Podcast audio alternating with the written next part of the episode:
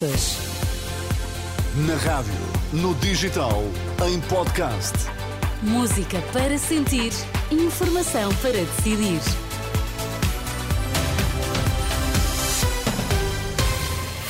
São as notícias com Angela Roque para já os destaques. Boa tarde.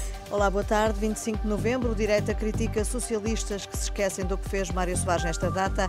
Congresso do PSD já retomou trabalhos. Manhã ficou marcada por críticas à Geringonça, ao Governo e a Pedro Nuno Santos. O Congresso do PSD já retomou os trabalhos depois da pausa para almoço. A discussão e votação dos estatutos do partido ficou resolvida logo na parte da manhã. A proposta da direção foi aprovada por maioria. Luís Montenegro diz que este resultado mostra que o partido está unido e coeso. O PSD é um partido que se está a projetar para nos próximos anos ser ainda mais forte ser ainda mais unido, ser ainda mais coeso, e é com essa força que nós vamos disputar e vencer as eleições no próximo dia 10 de março. Muito obrigado. Montenegro, que no, no, discurso de abertura escolheu Pedro Nuno Santos como alvo de todas as críticas, disse que é imaturo e radical e que está preparado para uma nova geringonça. O seu mais fanático defensor não se chama camarada Vasco, chama-se camarada Pedro e tem uma Cinderela chamada Camarada Mortágua.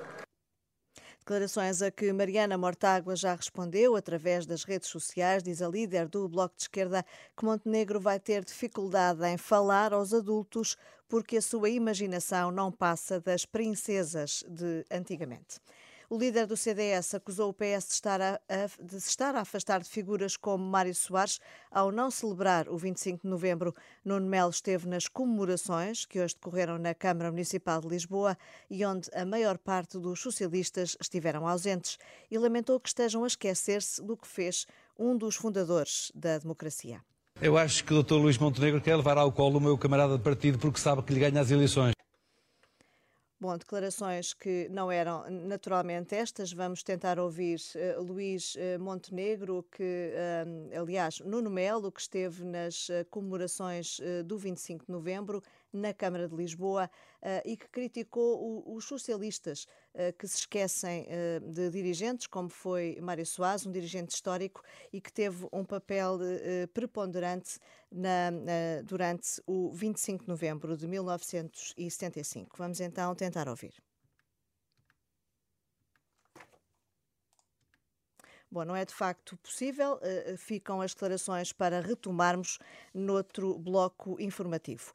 O Egito diz ter recebido sinais positivos sobre a possível extensão das tréguas em Gaza. Há conversações a decorrer, mediadas pelo Cairo, que antecipa que assim seria impossível prolongar a troca de reféns por prisioneiros.